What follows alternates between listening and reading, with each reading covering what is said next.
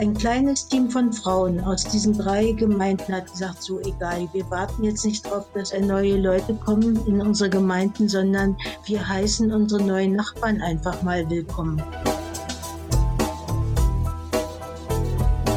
Dieser Satz, du kreist um dich selber, das ist völlig unchristlich, nur um sich selber zu kreisen. Das war der Impuls. Hallo und herzlich willkommen bei Ehrensache. Dies ist ein Eule-Podcast, der produziert wird von Ruach Jetzt. Ich bin Lisa und hier dreht sich alles um das Thema Ehrenamt.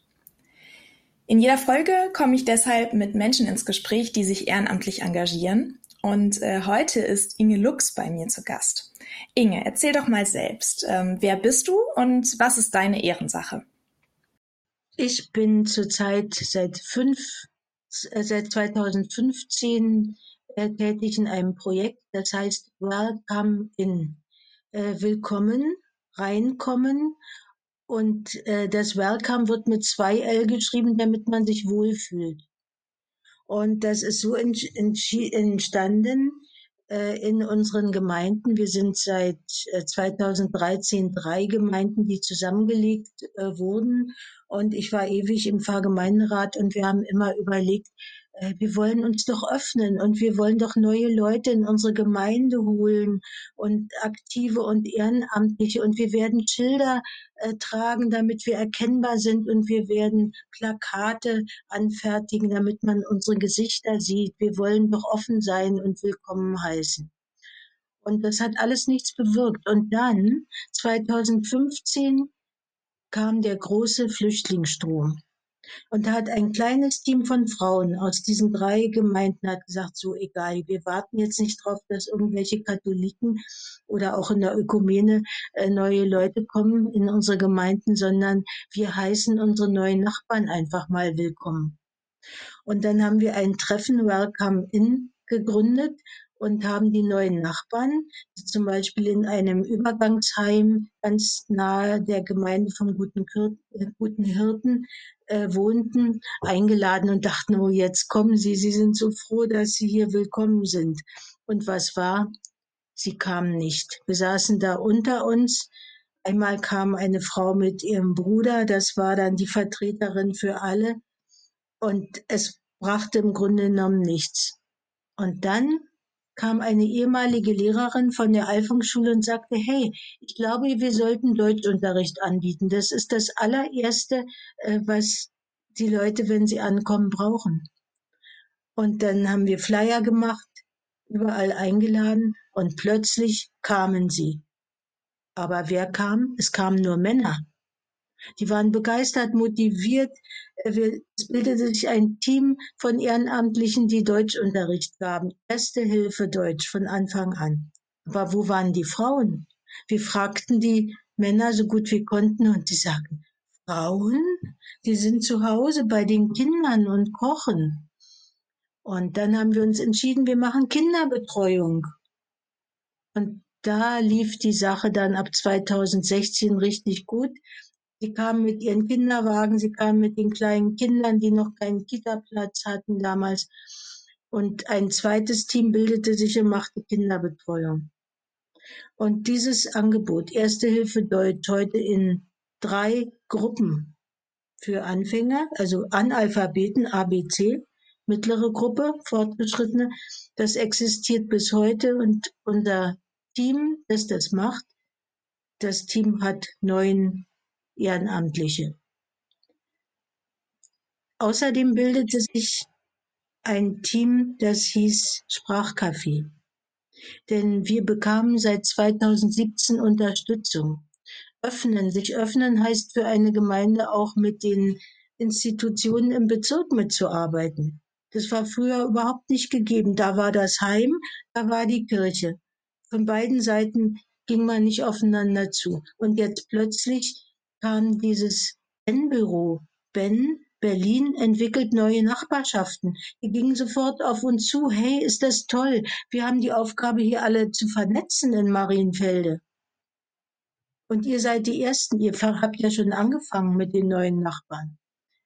Und dieses Ben-Büro bildete ein Netz in den vier Jahren, die sie hier bei uns sein durften, zur Bücherei in der Gemeinde, zur Freizeitstätte, zum Nachbarschaftsmanagement in der Hochhaussiedlung. Alle wurden vernetzt und natürlich die Kirchen, auch die evangelische Kirche, die waren mittendrin. Plötzlich war das eine lebendige Ökumene, die nicht nur Gottesdienste gestaltet, zu denen dann ein paar Leute kamen, sondern wir machten was gemeinsam.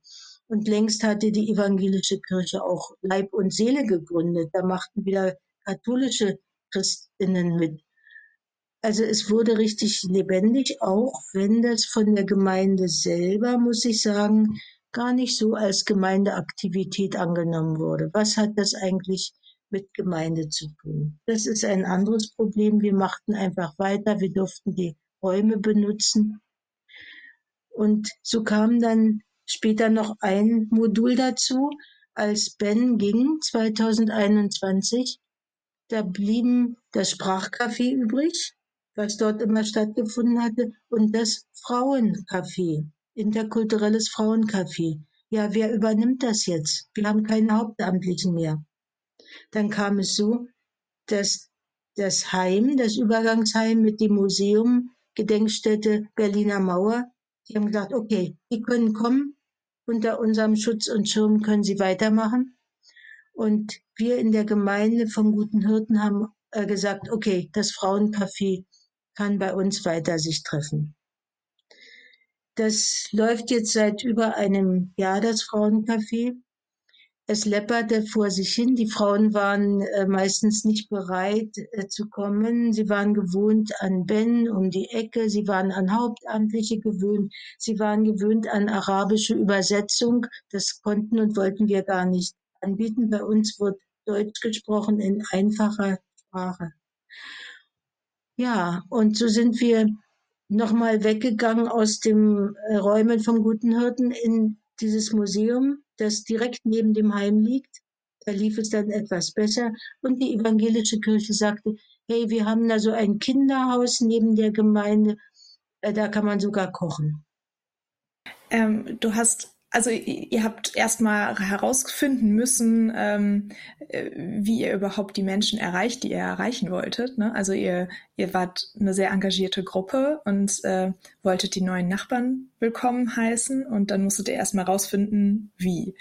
Ihr habt den Deutschkurs gemacht und auch die Sprach, das Sprachcafé und das Frauencafé. Ähm, was genau ist dabei deine Aufgabe? Äh, ich bin die Koordinatorin von dem ganzen Projekt. Es muss ja auch eine sein, die das Geld heranschafft.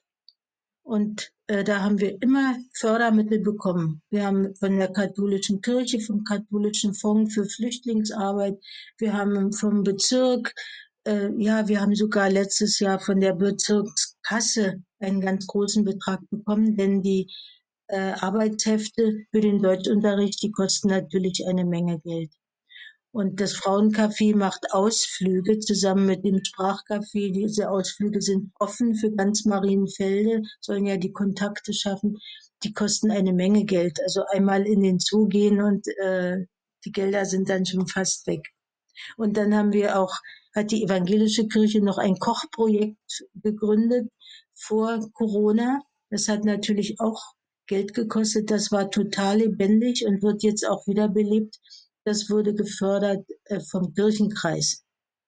Also das ist meine Aufgabe, diese Gelder heranzuschaffen, die Kommunikation zu machen, zusammen mit dem Nachbarschaftsmanagement W40, Waldsassener Straße 40, Hochhaussiedlung, mit denen zusammen Plakate zu machen, Angebote für Ausflüge. Ähm, du hast schon gesagt, dass das auch ein oder die mehreren Projekte, die du jetzt angesprochen hast, ökumenisch sind. Ähm, was hat dein Engagement mit deinem Glauben auch zu tun? Ja, da muss ich doch ein bisschen zurückgehen, als ich 18 war. Das ist also äh, 60 Jahre her. Da hat in der Gemeinde Mater Dolorosa in der Pfarrjugend hatten wir einen wunderbaren Kaplan Hundig Und der sagte mir einmal in einem Beichtgespräch, hey, du drehst dich total um dich selber. Ja, stimmt. Ich war total mit meinem Freund beschäftigt. Was darf ich, was darf ich nicht, wie das so damals war. Der sagte, du kreist nur um dich selber. Du solltest dich engagieren. Dann hat er mir eine Wölflingsgruppe, das ist eine Pfadfindergruppe, aufgedrückt. Und von dem Tage an war ich ehrenamtlich tätig. Dieser Satz, du kreist um dich selber, das ist völlig unchristlich, nur um sich selber zu kreisen. Das war der Impuls, den habe ich auch oft an Menschen weitergegeben, die sagten, oh, mein, mein Mann ist gestorben, was soll ich machen? Meine Kinder rufen mich nicht an. Hey, du kreist um dich selber, geh zu den Menschen und mach mit. Das ist äh, eine wichtige Sache gewesen. Eine andere, manchmal ist es auch ein Hinweis, den Gott einem gibt durch eine Krankheit. Ich habe mit 40 Jahren, als ich gerade Theologie nochmal studiert habe und nochmal als Lehrerin arbeiten äh, wollte, da habe ich Brustkrebs bekommen. Eigentlich fürchterlich. Familie mit drei Kindern und äh, Frau mit 40 Jahren Brustkrebs. Und in der Reha habe ich ganz viel Kreatives gemacht. Ich habe meine ganzen Probleme habe ich im Keller auf Seide gemalt. Ich habe nachts bin ich aufgestanden und habe gemalt, gemalt, gemalt. Und als ich von der Reha zurückkam, da habe ich den Impuls bekommen, ich sag mal von Gott, du darfst jetzt das machen, was dir gut tut. Also einmal äh, tat mir meine Familie gut, ich habe wunderbare Kinder und mein Mann hat alles mitgetragen. Und aber auch beruflich habe ich gesagt, ich gehe nicht mehr in die Schule und stelle mich da vorne hin und bin die Lehrerin, die unterrichtet. Das will ich nicht mehr, sondern ich will jetzt mit meiner Kreativität arbeiten und ich will mit Frauen arbeiten. Ich habe auch in der Gemeinde, in der Ökumene und in der Reha kennengelernt, wie toll das ist, mit Frauen zu arbeiten. Und ich bin mit meiner Kreativität, ich bin Kunstlehrerin gewesen, bin ich in die ökumenische Frauenarbeit gegangen, habe einerseits Kurse gemacht in Seidenmalerei mit, mit Meditation zusammen und habe das Ökumenische Frauenzentrum Ifas Arche gefunden in Ostberlin nach der Wende. Und das ist so ein Ort der Ermutigung für Frauen. Einerseits haben sie mich ermutigt, zu meinen Charismen zu kommen. Und andererseits konnte ich Frauen ermutigen durch meine Gaben, auch durch eine Schreibgruppe zum Beispiel. Und jetzt noch etwas. Ich bin ja eine katholische Frau und da habe ich immer Grenzen gespürt. Ich durfte in der Gemeinde Kinderkirche mitmachen, ich durfte eine Fürbitte lesen und, und, und. Aber ansonsten sind ja die Möglichkeiten für Frauen begrenzt. Und in Evas Arche, in diesen Gottesdienstvorbereitungen, da hieß es, hey Inge, machst du den Segen diesmal in dem Gottesdienst, ja? Und welchen Teil übernimmst du in der Predigt? Leitest du die Murmelgruppen an und, und war da gleichberechtigt mit evangelischen Pfarrerinnen, Theologinnen. Es ist einfach wunderbar gewesen und das hat mir bis heute Kraft gegeben. Das äh, freut mich sehr zu hören, ähm, dass du da auch irgendwie Kraft rausziehst, auch aus dem Ehrenamt und äh, selbst ermutigt wirst und andere ermutigst. Ähm, und ich finde es total spannend, dass du sagst, dass irgendwie ein Satz, der dir gesagt wurde vor sehr, sehr langer Zeit, dich so sehr geprägt hat und dich eigentlich auch dazu bringst, äh, so dazu gebracht hat, dich fast dein ganzes Leben ehrenamtlich zu engagieren. Also ist ja äh, sehr, sehr spannend. Ähm, ja, wie, also was Engagement, also wo, wo Engagement halt auch herkommt und äh, wo man ja, mit welcher Motivation man da reingeht. Ja, es ist noch etwas gewesen und das ist die eine Weltarbeit, die mich von den 80er Jahren äh, bis hinein, bis 20 Jahre lang äh, geprägt hat. Als ich Theologie nochmal studiert habe, äh, da war ein wunderbarer Dozent gewesen, das war der Josef Seyer. Der war später Leiter von Miserio. Und der hat uns die Befreiungstheologie nahe, nahegebracht. Er sagte, Gemeinden können auch von Laien geleitet werden, gleichberechtigt von Männern und Frauen. Und gleichzeitig können äh, diese Laien auch zusammenarbeiten und ihr Leben in, in den Projekten im Dorf äh, gestalten. Und dann ging er nach Peru. Wir waren alle ganz traurig, aber er hat den Kontakt gehalten. Und ich habe in meiner Gemeinde eine Projektpartnerschaft zu Peru aufgebaut. Und dann hat er gefragt, per, nicht mal per Mail, per Brief, äh, könnt ihr den Campesinos denn auch mal Briefe schreiben? Äh, ja, wir können ja kein Spanisch. Dann haben wir erstmal Spanisch gelernt mit einer Spanierin und haben den Campesinos Briefe geschrieben, haben gefragt, was braucht ihr denn? Wo können wir euch denn helfen? Und wir dachten nur an Geld natürlich, ja. Ja, sie brauchten eine Wasserleitung. Aber die Campesinos stellten uns auch Fragen. Sie erzählten, dass sie immer in der Bibel lesen, bevor sie zur Arbeit gehen und dann ihre Impulse bekommen. Und dann fragten uns die Campesinos in den Briefen, lest ihr auch gemeinsam in der Bibel? Und wir, äh, eigentlich, nö.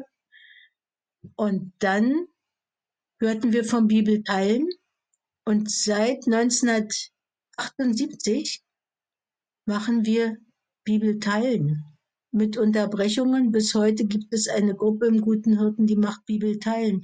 Das ist so diese Laienmethode, wo wir ein Bibelwort äh, besprechen, in die Stille gehen, zu uns sprechen lassen, uns austauschen und dann die Konsequenzen ziehen für die gemeinsame Arbeit in der Pfarrei. Das heißt, durch diese Projektpartnerschaft haben wir gelernt. Wir haben denen zwar die Wasserleitung finanziert. Das war aber nicht das Wichtige. Bei uns kam auch etwas in Fluss endlich. Und äh, auch als schon Peru vorbei war, als dort dann ein neuer Pfarrer kam und der wollte nur Geld und keine Kontakte, ähm, haben wir über Miserio immer in einer Gruppe äh, diesen eine Weltgedanken bis heute äh, behalten. Und ich finde gerade Miserio wunderbar als Anstoß für alle Christen.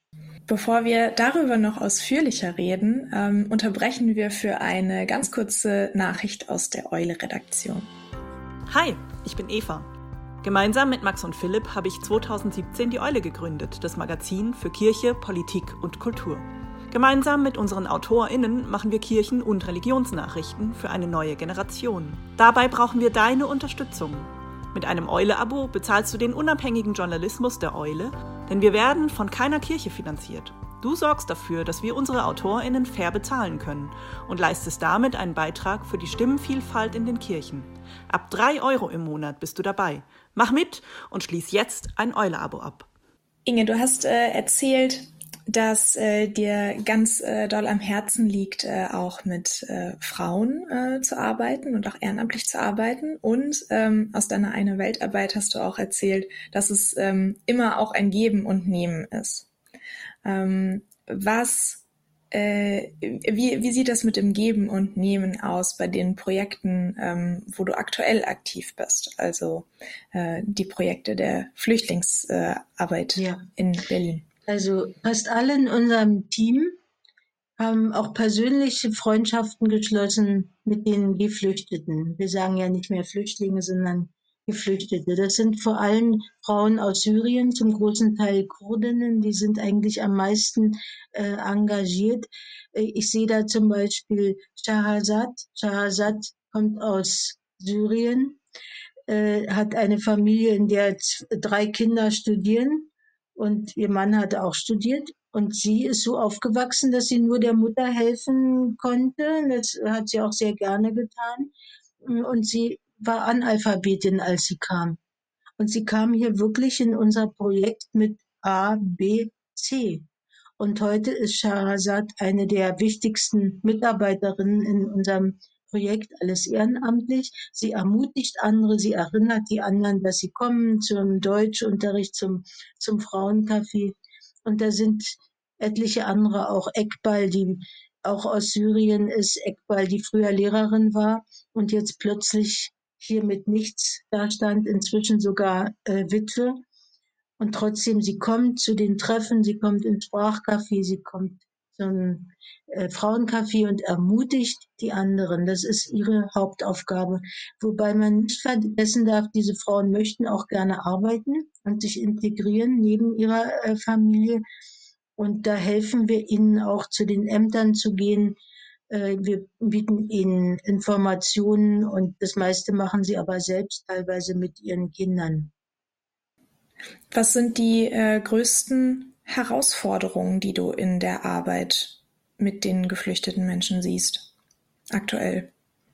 Also nicht mit den Geflüchteten, sondern in der Arbeit äh, mit Geflüchteten. Du hast gesagt, du bist ja auch die, die das Geld am Ende ran schafft. Ähm, ich weiß nicht, ob das zum Beispiel eine Herausforderung ist.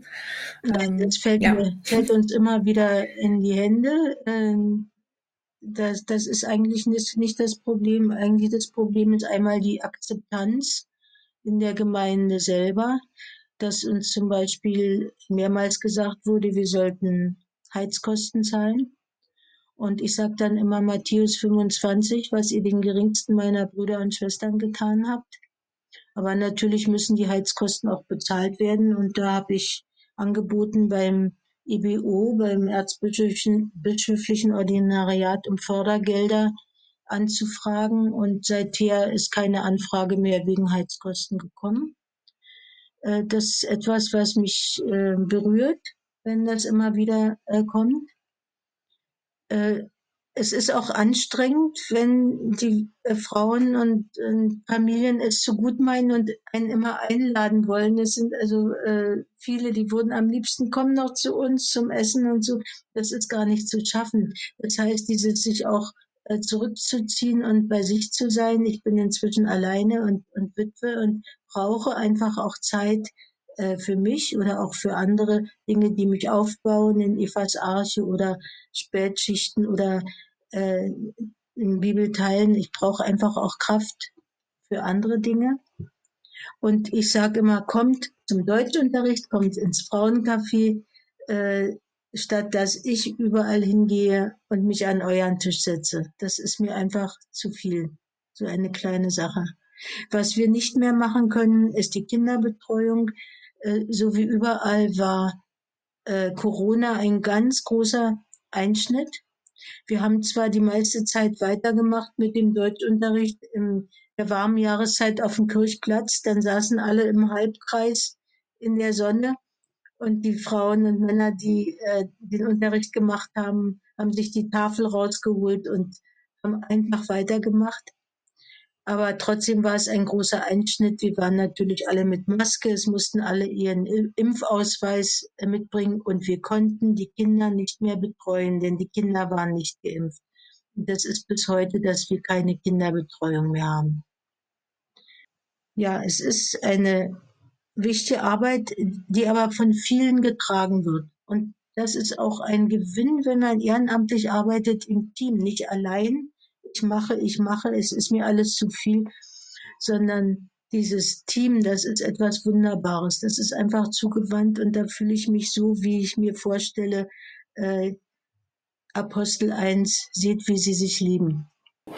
Team ist äh, ja auch in anderen Gesprächen, äh, die ich zu Ehrenamt geführt habe, immer ein äh, ganz großes Thema gewesen, dass alle gesagt haben, dass es so wichtig ist, das auch ähm, mit anderen zusammen zu machen. Oder viele haben das gesagt.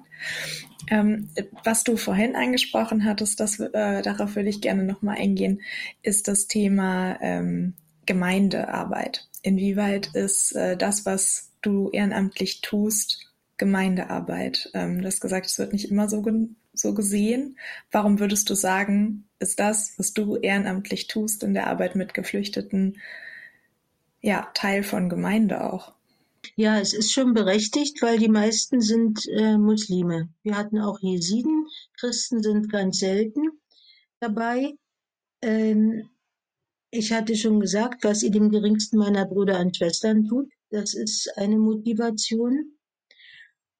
Und wir sind die Gemeinde ist ein Teil von Marienfelde einfach. Und zu Marienfelde gehören diese Geflüchteten einfach dazu. Äh, wir haben immer jahrelang gejammert, oh, wir sind alle so alt und wir haben keinen Nachwuchs. Und äh, die äh, Statistiken deuten darauf hin, dass, dass Deutschland total überaltert ist. Und Marienfelde ist ganz jung durch diese neuen MitbewohnerInnen und durch die vielen, vielen äh, Kinder, die kommen. Und wir haben auch ganz viele Kitas dazu bekommen in Marienfelde und die Schulen sind, sind offen. Das ist einfach ein, ein großes äh, Vorbild. Ja, äh, was hat es mit der Gemeinde zu tun? Äh, zum Beispiel hat es äh, dieses Projekt die Ökumene sehr befruchtet. Ich bin auch äh, im Ökumenekreis das sind hauptsächlich Frauen, die da mitarbeiten, neben den Hauptamtlichen. Äh, die sind also auch offen für diese Willkommensarbeit. Das ist eine, eine Doppelung. Das ist wie zusammengeschweißt. Und wie gesagt, zum Beispiel dieses Kochprojekt in der evangelischen Gemeinde, das ist offen für die Leute, die Kontakt suchen und das ist offen für die äh, neuen Geflüchteten. Und als wir anfingen mit den Welcome-Treffen, die erstmal gar nicht gut liefen, wer war das denn, wer uns geholfen hat? Das waren hauptsächlich Frauen und Männer, die bisher unsichtbar waren. Sowas gibt es in allen Gemeinden. Gemeinde dreht sich um sich selber, rührt im eigenen Saft und sieht gar nicht die Außenseiter, die keine Funktion haben, die auch nicht eingeladen werden, irgendetwas ehrenamtlich mitzumachen. Und die kamen, haben gesagt, können wir da auch kommen? Können wir das nächste Mal ein Stück Kuchen mitbringen? Die waren plötzlich einbezogen und das ist bis heute. Und noch etwas Wunderbares muss ich erzählen. Wir hatten ein Jahr lang eine Ehrenamtskoordinatorin. Das Erzbistum Berlin hat vor ein paar Jahren gesagt, es wäre doch gut, wenn die Ehrenamtlichen unterstützt werden. Und da hat sich eine Frau aus unserer Gemeinde, eine junge Frau, die Uta Rechers-Lotusch, hat sich beworben und war ein Jahr lang bei uns Ehrenamtskoordinatorin. Und sie hat, und hat alle Gruppen besucht, sie hat alle ermutigt, sie hat neue Ehrenamtliche in die Gemeinde mit einbezogen. Sie hat äh, Flyer und Plakate gemacht und das war ein richtig gutes Jahr. Sie ist dann nach Potsdam gegangen und arbeitet jetzt bei der Caritas und ist einfach ein Segen. Und für uns war das ein ganz wichtiger Impuls. Hey, Ehrenamtliche werden ja gesehen und sie werden unterstützt. Also da ist dann äh, doch auch wichtig, dass ähm, Hauptamt auch da ist, ne? weil nicht alles nur auf ehrenamtlichen Schultern ähm, ausgetragen werden kann. Ja, wir haben ansonsten hauptamtlich in diesen drei Gemeinden zwei Priester, und noch einen unterstützenden Priester aus Nigeria, ganz neu. Das ist also sehr schön. Äh, aber ansonsten haben wir nur Bürokräfte, die auch oft ausfallen und die sich fast kaputt arbeiten und engagieren hauptamtlich. Und ansonsten wird alles ehrenamtlich gemacht, auch die ganze äh, Arbeit mit den Erstkommunionkindern und mit den Firmlingen, das wird alles ehrenamtlich gemacht. Da ist zum Beispiel die Frau, die seit Jahren die Firmlinge betreut. Die hat ein volles Studium gemacht in Theologie, neben ihrem Job als Managerin. Das war ihr eine Herzenssache, Theologie nochmal zu studieren. Und dann ist sie zum EBU gegangen und hat gesagt, danach, hier ist mein Examen, was, was kann ich jetzt beruflich damit machen? Und dann hat man gesagt, ja, Sie könnten ja jetzt die Ausbildung und das Studium als Gemeindereferentin beginnen. Das heißt, sie kann hauptamtlich gar nichts machen. Sie arbeitet weiter als Managerin und engagiert sich noch und noch für Jugendliche. So ist es auch in unserer Kirche und deswegen bin ich auch mit Maria 2.0 vom Herzen her verbunden, dass sich da etwas ändern müsste. Ja, es ist so viel, äh, was in Kirche ja auch ehrenamtlich ähm, funktioniert und funktionieren muss, ne? weil ähm, ja, weil, weil Kirche ähm, auch von denen, die äh, hauptamtlich da sind, immer weniger werden. Ich glaube aber, dass wenn wir jetzt diese Diskussion anfangen, auf jeden Fall noch ganz lange weiterreden würden. Deswegen würde ich einfach sagen, wir ähm, beenden diese Folge an dieser Stelle. Ich danke dir sehr für das Gespräch, Inge, und für deine Einblicke. Und äh, genau, das war's schon wieder mit Ehrensache, einem Eule-Podcast, der produziert wird von Ruach Jetzt. Die Eule findest du mit verschiedenen Formaten hier auf deiner Podcast-Plattform sowie im Internet unter eulemagazin.de und auf allen gängigen Social-Media-Plattformen.